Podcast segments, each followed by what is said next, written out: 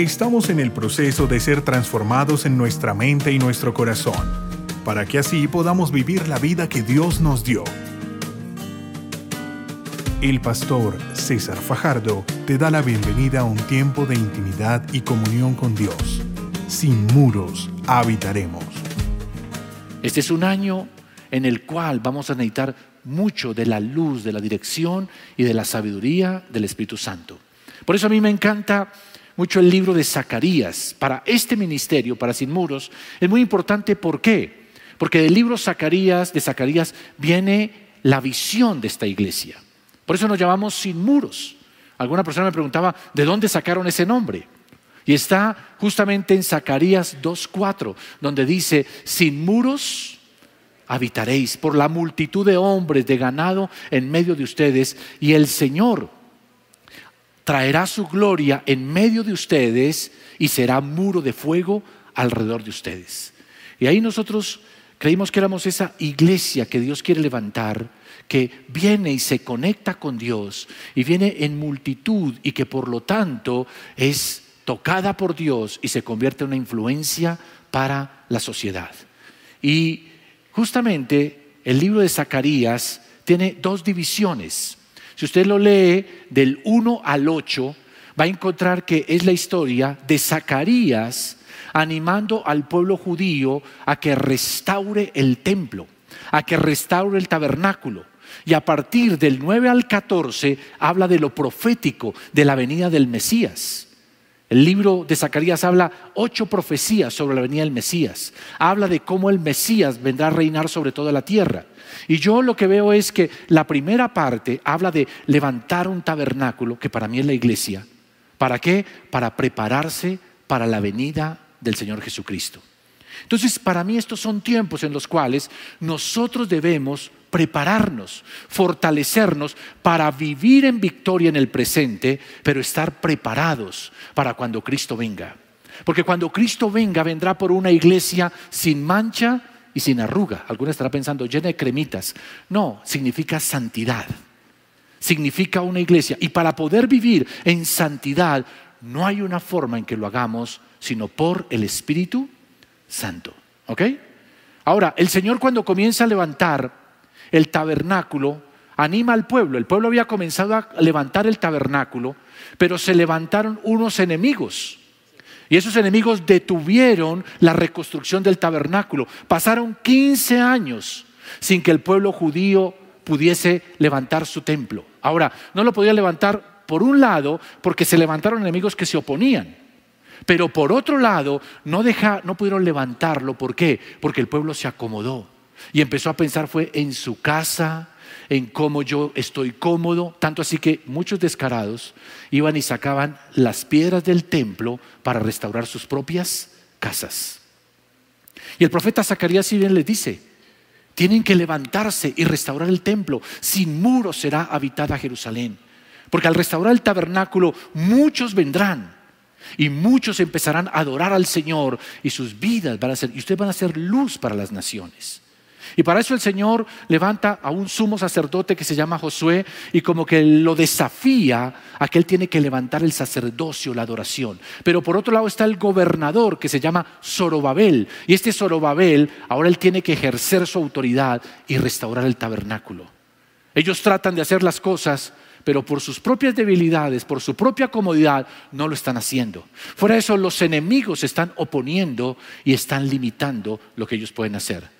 Y es cuando viene el profeta y les dice la clave para poder salir adelante de ese estancamiento, para salir adelante de esa situación en la cual ellos no están avanzando.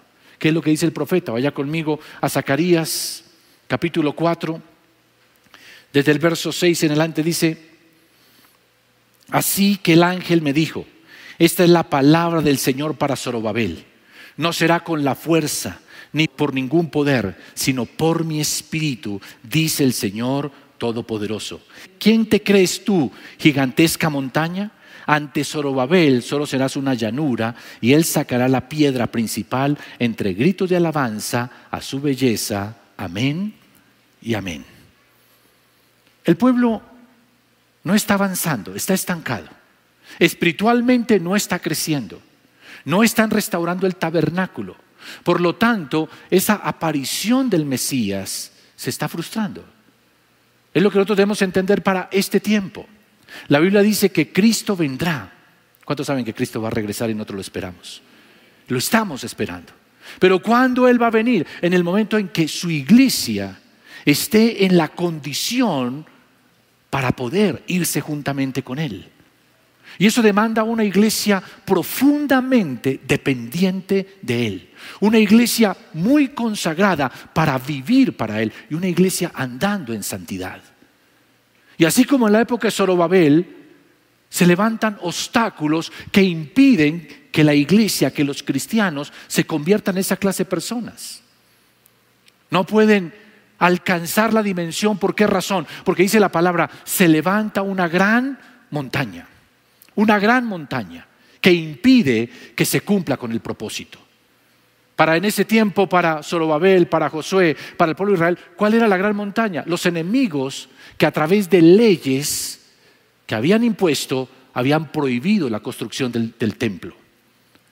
Pero también tenía que ver con la propia actitud de ellos, su actitud cómoda, su actitud conformista, su actitud donde ya menospreciaban el templo de Dios y solamente se preocupaban por sí mismos. Yo no sé si usted lo encuentra, pero yo encuentro una similitud con lo que se vive actualmente.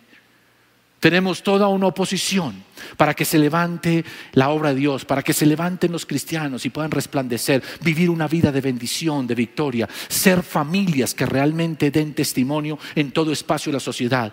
Está buscándose por todo medio que la iglesia no tenga la influencia, no lleve el mensaje de Jesucristo, no traiga transformación a las vidas. Inclusive se busca sacar leyes para frenar la iglesia. Pero creo que el mayor problema no está en lo que afuera de la iglesia nos presiona, sino más bien es nuestra propia actitud, una actitud cómoda, una actitud en la cual me interesa solamente que a mí Dios me bendiga. Eso sí, Dios me tiene que bendecir, Dios me tiene que prosperar, Dios me tiene que dar aquello, me tiene que dar lo otro. Pero yo comprometerme, yo ir a levantar su casa, yo ir a contribuir a que se extienda su reino, no, eso es algo que yo no hago. Y fruto de eso, entonces esa montaña se levanta y comienza a limitarnos. No nos deja ser todo lo que nosotros podemos ser. No nos deja ser. Entonces es donde comienzan muchas personas a chocarse con cosas. Sienten que no están avanzando, sienten que están estancados. A veces por allá en el interior, muy profundo en nuestro corazón, el Espíritu Santo nos dice, levántate, tú puedes, yo estoy contigo, pero rápido viene una avalancha de pensamientos de no soy capaz, no puedo, no vale la pena, no tiene sentido. Yo creo que mis posibilidades, mis oportunidades, más bien yo me preocupo por lo mío y dejo de pensar en cosas mucho más grandes. Y fruto de eso, tenemos personas redimidas por la sangre de Cristo, personas que tienen las promesas más firmes de parte de Dios, que es su palabra. Tenemos el Espíritu Santo, pero en lugar de estar viviendo aquí, estamos viviendo aquí. Y no estamos siendo la clase de personas ni la clase de iglesia que realmente pueda impactar al mundo. Porque la montaña se ha levantado. Y yo quiero preguntarte hoy, Honestamente, si tú pones tu mano en tu corazón, ¿cuál reconocerías tú que es esa, dice la palabra, gran montaña que se ha levantado y que te está frenando? Que está impidiendo que tú vivas tu fe, tu confianza en Dios. Que vivas con gozo, con el gozo de servirlo, de honrarlo. Que vivas bajo esa unción, bajo ese poder. ¿Qué te está frenando? Y la lista puede ser muy grande. Tentaciones en mi vida. Cosas que yo sé que no estoy obedeciendo y que sé que tengo que volverme al Señor para poder restaurar tal vez temores. Normalmente las montañas de problemas se hacen grandes, es en nuestra mente. Porque ahí agrandamos los problemas y a veces vemos más nuestras dificultades, nuestras luchas más grandes que Dios, porque nos hemos enfocado en el problema y no en el poder de Dios y en la grandeza de Dios. Y por eso Dios nos desafía en este momento a decir, ¿cuál es tu montaña? Porque muchos están frustrados y están limitados porque justamente aceptaron que hay una montaña y en su corazón dijeron, no podemos pasar de ella, no podemos lograrlo. ¿Por qué? Porque hemos venido luchando en nuestras fuerzas y no en el poder del Espíritu Santo. ¿Están escuchando o no me están escuchando? En estos días he hablado con varias personas y cada vez que hablo con estas personas me encuentro con un común denominador. Y todas es, estoy desanimado, estoy desalentado, he perdido la fuerza, ya no tengo la misma consagración, ya no tengo la misma pasión por Dios. Y cuando uno habla un poco con estas personas, encuentra dos razones fundamentales por las cuales las personas se están apagando espiritualmente. La primera es su propia comodidad. Ya no quieren nada de esfuerzo en la vida cristiana. Ya no quieren compromiso, ya no quieren levantarse y simplemente lo que sea fácil lo acepto. Pero si me demanda seguir a Cristo, si me demanda tomar su cruz cada día, no, eso yo no lo quiero hacer, quiero lo cómodo. Y eso nos está matando espiritualmente. Y la segunda razón que yo encuentro es la gente está desconectada de Dios. Muchos de ellos les pregunto, ¿estás orando? No, pastor, en realidad no. ¿Estás leyendo la palabra? No. Uno me decía, hace ocho meses no vuelvo a la iglesia. Y si uno no está conectado, ¿cómo pretende tener el fuego? ¿Cómo pretende tener la fuerza? Y ahí donde el enemigo está viniendo y colocando intimidación, está apagando tu vida espiritual y está impidiendo que tú cumplas con el propósito que Dios tenía para tu vida o tiene para tu vida. En la época de Zorobabel, Zorobabel sabía, tengo que levantar un tabernáculo. Sé que tengo que levantar un templo, pero el pueblo está desanimado, el pueblo está ocupado en lo suyo, el pueblo solamente se preocupa por sí mismo. Y además no nos dejan no podemos hacerlo. Y como que se conformaron. Y por eso vino la palabra del Señor. Tuvo que venir una palabra del Señor para decirles, no es con espada, no es con ejército. Porque saben, a veces sí queremos levantarnos. ¿Cuántos de ustedes anhelan poderse levantar, llenarse del Espíritu Santo? No, no veo ninguna mano levantada. Ok, sí, anhelamos ese fuego, anhelamos ese poder del Espíritu Santo. Pero ¿qué pasa? A veces pretendemos alcanzar las cosas en nuestras propias fuerzas. Seguramente Zorobabel en ese momento pensaba, si yo tuviese un ejército poderoso, si yo tuviese más poder, más fuerza militar y más fuerza tal vez económica, eso, yo podría levantar el templo. Pero no lo puedo hacer porque no tengo esa fuerza. O tal vez él estaba diciendo, mi capacidad es suficiente y lo intentó en sus fuerzas y estaba fracasando vez tras vez porque no se estaba apoyando en el Señor. Hoy por hoy, la mentalidad del ser humano, y siempre lo ha sido así, es tratar de alcanzar la bendición sin Dios, sin tener que depender de Él. Porque yo sé que si yo dependo de Dios, entonces le voy a deber todo lo que soy, todo lo que tengo. Y lo ideal es no deberle nada para que yo pueda vivir mi vida a mi manera. Entonces ahí viene desde el huerto del Edén, el hombre decidió que lo mejor para su vida era hacerlo a su manera y no a la manera de Dios. Por eso cuando el Señor les dijo, no coman del árbol de la ciencia del bien y del mal, ellos fueron y comieron porque el diablo les vendió la idea de que no necesitarían a Dios para saber lo que era bueno y malo, que ellos lo podían hacer por su propia cuenta. Y ese espíritu sigue arraigado y es el trabajo que hace el enemigo en que nosotros vivamos alejados de Dios. No tan alejados como, como, como para que Él no me bendiga, no me prospere, pero tampoco tan cerquita que yo tenga que depender de Él. Y por esa causa tratamos de avanzar en nuestras propias fuerzas. No, yo puedo, yo puedo restaurar mi matrimonio, eso yo arreglo la cosa. No, yo arreglo mis finanzas. No, yo arreglo esta situación de mi tentación en lo que estoy cayendo en pecado. Yo lo arreglo. Yo eso, Señor, por ahí ayúdame, pero yo lo arreglo. Y en esa autosuficiencia y en esa soberbia nos estamos apagando, nos estamos muriendo espiritualmente. Porque el Señor Jesús fue muy claro cuando dijo, separados de mí. ¿Qué dijo el Señor? No los escucho. ¿Qué dijo el Señor? Separados de mí, nada podéis hacer. No se puede tener vida sin el Espíritu Santo.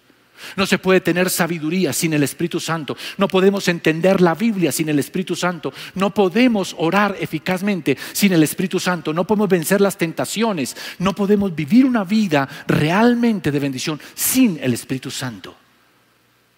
Pero hay una jactancia en nuestros corazones en pretender que no, yo no necesito tanto de Dios. Y mientras el enemigo te haga creer esto, tú estarás viviendo una vida totalmente distante de lo que realmente Dios quiere que tú seas, de lo que el Señor quiere que yo sea. Y aquí el punto es, a no ser que nosotros realmente nos llenemos de su espíritu y de su poder, nunca podremos vencer las montañas que se han levantado delante de nosotros. ¿Cuál es tu montaña? ¿Eres una persona que tiene inseguridades, tienes temores? ¿Cuál es tu montaña? Siempre ha habido sobre mi vida escasez y siempre tengo que andar corriendo detrás de las finanzas. Mi temperamento me impide vivir una vida cristiana que refleje amor porque todo el tiempo maltrato, humillo. Mis miedos me limitan, no me dejan avanzar a la dimensión a lo que Dios quiere y por eso he perdido oportunidades. Yo no sé cuál sea, pero todos vivimos una lucha, todos tenemos una montaña delante de nosotros y esa montaña está ahí para impedirte que tú cumplas el propósito de Dios. Y esa montaña, el enemigo la pone y adicional te dice, tranquilo, tú puedes solo, tú la puedes quitar. Y por eso andamos todo el tiempo desanimados, porque pasa y pasa el tiempo y no vemos el fruto. Y todo es por una sola razón, porque tratamos de hacer nuestras fuerzas, pero nosotros no tenemos la capacidad. Necesitamos qué? No con ejército, sino con el poder del Espíritu Santo. No con ejército, no con fuerza, sino con el poder del Espíritu Santo. Hace poco hablaba con una persona que me decía, me cansé de estar ahí y dependiendo y ser parte de que tenía que consultar con Dios y una cantidad de cosas. Y yo me lancé.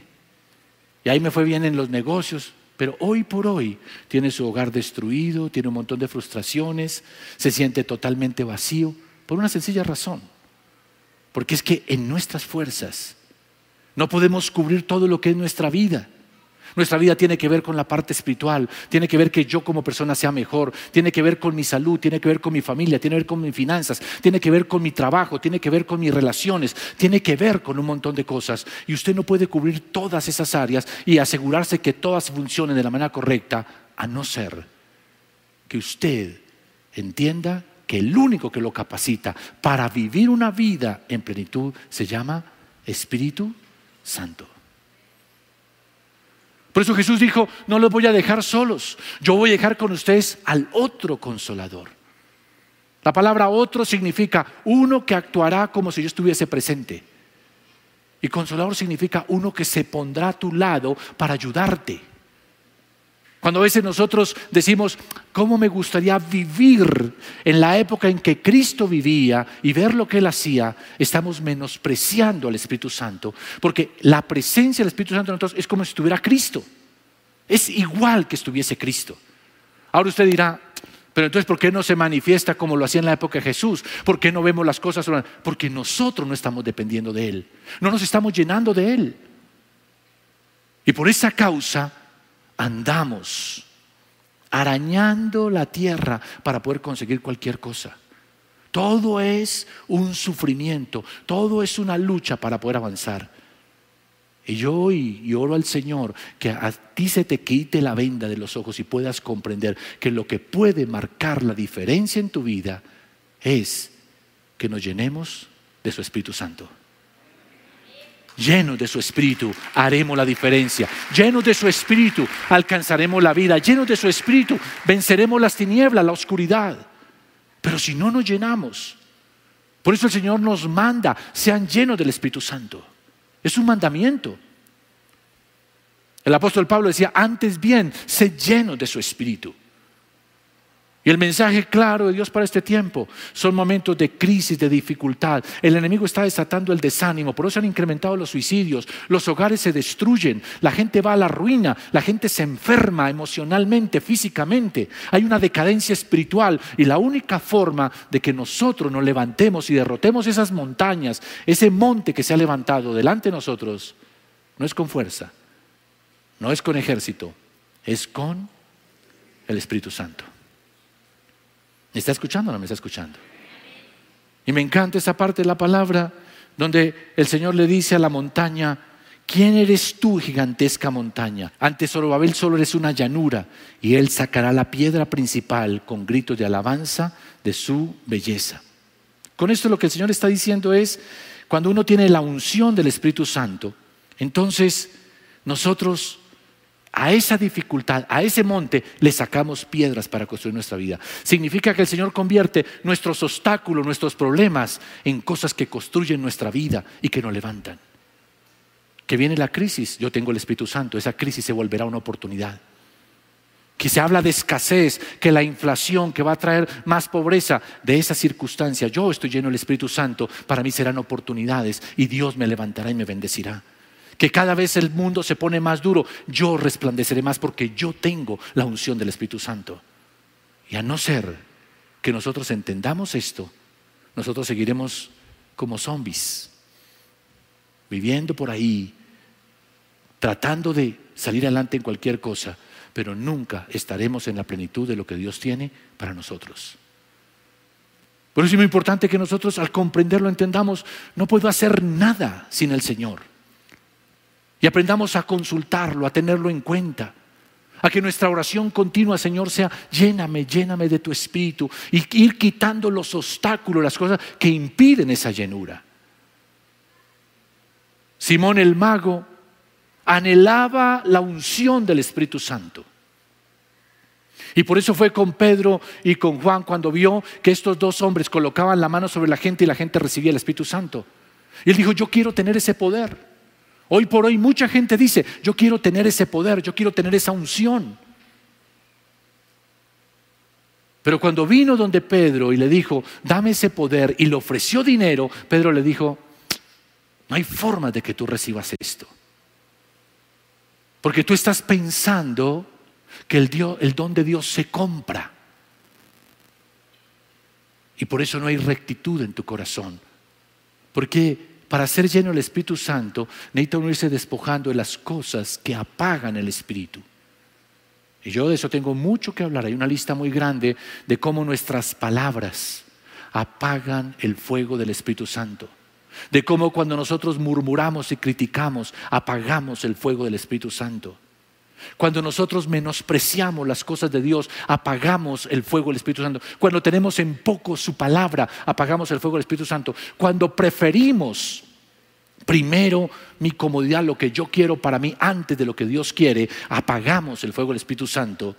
Y a no ser que nosotros cambiemos esa mentalidad y esa actitud, no vamos a recibir esa plenitud y ese fuego. Porque tener el Espíritu Santo significa rendirse a Él. Eso demanda humildad, cosa que hoy por hoy en muchas personas en la iglesia hace falta, humildad. Esa actitud de decir, Señor, te necesito. No soy nada sin ti, Señor. Por favor, ven a mi vida. No quiero hacer absolutamente nada sin tu dirección. Y esa humildad de decir, Señor, no haré, no iré, no me moveré a ningún lugar donde tú no estés conmigo.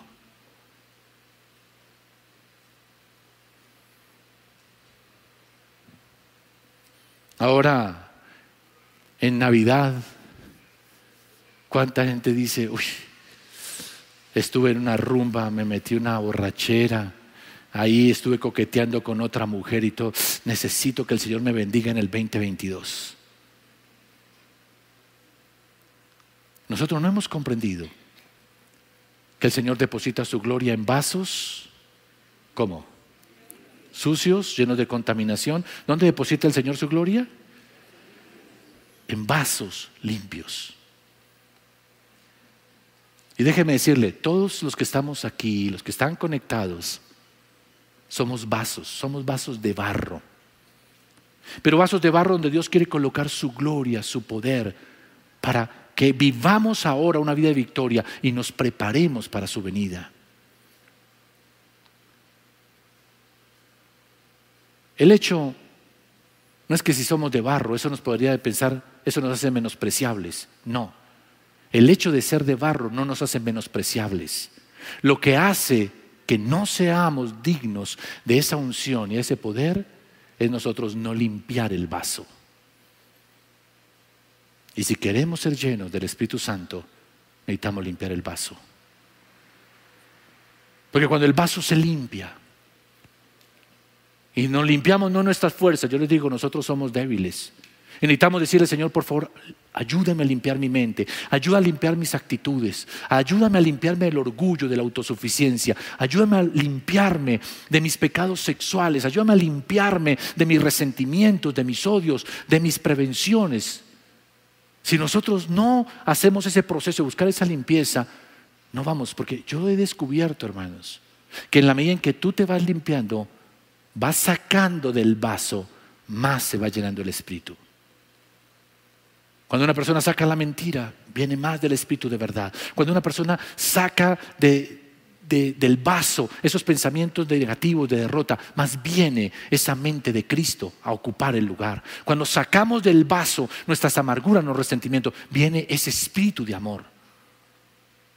Pero el vaso hay que limpiarlo para poder llenarlo de esa presencia de Dios. Hermanos, cuando usted empiece a experimentar la llenura del Espíritu Santo, ¿cómo va a saber que tiene la, la llenura del Espíritu Santo? Habrá una paz, habrá un gozo, habrá una mejor conexión con el Señor. Usted se va a deleitar, usted va a empezar a sentir que la Biblia es nueva para usted, va a encontrar tesoros nuevos. Va a empezar a sentir que anhela ahora adorar al Señor, conectarse con Él. Ahí usted va a saber que tiene la llenura del Espíritu Santo. Sus palabras serán para edificar, no para destruir. Su actitud será una actitud de cómo sirvo, cómo tengo gozo, cómo bendigo a otras personas. Ahí usted sabrá que tiene la del Espíritu Santo. Y cuando usted experimenta eso, hermanos, uno comienza a sentir que anda volando en una nube, que todo es posible para uno que porque el enemigo se levante yo lo derrotaré. Y nuestra boca confiesa cada mañana, Señor, tú estás conmigo, tú me levantas, tú me ayudas. Y no importa lo que vengas, yo en ti soy más que vencedor. Y derrotaremos cualquier monte y se cumplirá lo que el Señor está diciendo en este tiempo, ese monte que se ha levantado delante de ti se volverá una llanura. Y a ese monte tú le sacarás la mejor piedra para edificar tu vida y edificar la obra de Dios.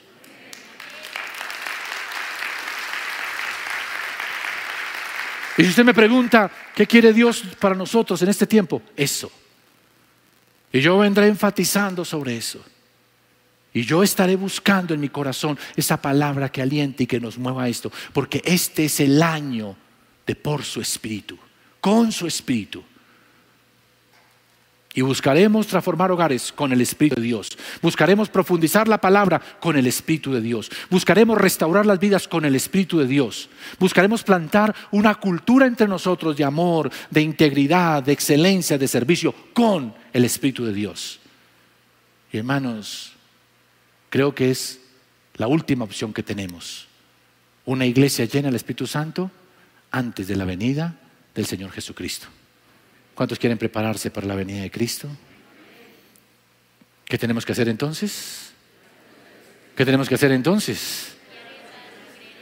Llenarnos del Espíritu Santo. ¿Cómo podemos vencer las montañas que se nos levanten ahora, los obstáculos que se levanten? ¿Cómo los vamos a derrotar? Dígalo conmigo, lleno del Espíritu Santo. No los escuché, ¿cómo los vamos a derrotar? Porque el monte se hace llanura cuando el cristiano es lleno del Espíritu Santo. El monte se hace llanura cuando usted es lleno del Espíritu Santo. Y usted le saca al monte la mejor piedra para construir cuando usted es lleno del Espíritu Santo. Amén. Incline su rostro, cierre sus ojos. Vamos a hablar con el Señor. Padre, agradecemos tu palabra. Agradecemos el consejo tuyo, Señor. Porque Señor, solo tú sabes lo que viene en este tiempo sobre nuestras vidas, sobre nuestras familias, sobre esta nación. Y Señor, no ignoramos que el enemigo está trabajando por levantar un monte en nuestra mente, en nuestro corazón y en nuestras circunstancias para que no podamos construir, levantar lo que tú nos has llamado a levantar. El enemigo colocará un monte para que nuestra vida no sea construida y fundamentada en Cristo. El enemigo colocará un monte para que nosotros no levantemos nuestras familias, no las cimentemos en Cristo. El enemigo colocará un monte en nuestras finanzas para que andemos en escasez. Levantará un monte para que nosotros no vivamos una vida consagrada a ti y en servicio a ti. Pero Señor, el problema no es que el enemigo levante montes, sino que nosotros no tengamos la unción de tu espíritu para remover esos montes. Y tú nos estás dando la clave para mover los montes que limitan nuestra vida, llenarnos de tu espíritu.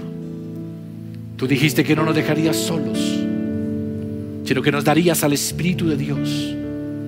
Y nosotros sabemos por tu palabra que somos templo de tu Espíritu. Pero la realidad es que aunque tenemos tu Espíritu, te ignoramos, te desconocemos, queremos vivir alejados de ti, no depender de ti. Pero yo pido hoy en el nombre de Jesús que tú renueves la mente de cada uno de nosotros, renueves la mente de todos los que estamos aquí en este momento. Estamos conectados. Que hoy tu Espíritu nos abra el entendimiento y comprendamos que a no ser que vivamos una vida en el Espíritu, en la dirección tuya, sometidos a tu Espíritu, no obtendremos la victoria. Y por eso, Señor, estamos aquí para pedirte, danos tu Espíritu. Y que realmente lo busquemos hasta que experimentemos esa llenura. Yo sé que el primer paso para poder tener el Espíritu de Dios es recibirte a ti como Señor y Salvador. Porque cuando tú eres nuestro Señor, tú eres nuestro Salvador, nos es dado el Espíritu de Dios. Por eso queremos hoy recibirte y rendirnos a ti como el Señor de nuestras vidas. Diga conmigo esta oración. Diga, Señor Jesús, bien fuerte, Señor Jesús, en esta hora anhelo la presencia, el poder, la ayuda del Espíritu de Dios sobre mi vida. Pero eso no es posible si no, si no te he recibido como mi Señor y mi Salvador. Hoy, Señor Jesús, decido en mi corazón poner mi confianza en ti y aceptar, Señor, que tú perdonas mis pecados y tú me das el derecho de ser hijo de Dios por medio de tu sacrificio en la cruz del Calvario. Señor, gracias porque recibiéndote a ti, recibo el Espíritu de Dios. Señor Jesús, ven a mi corazón hoy por medio de la presencia del Espíritu Santo. Si deseas conocer más sobre nuestro ministerio, ingresa a sinmuros.org y recuerda seguir a César Fajardo en Instagram y Twitter como arroba César Fajardo SM.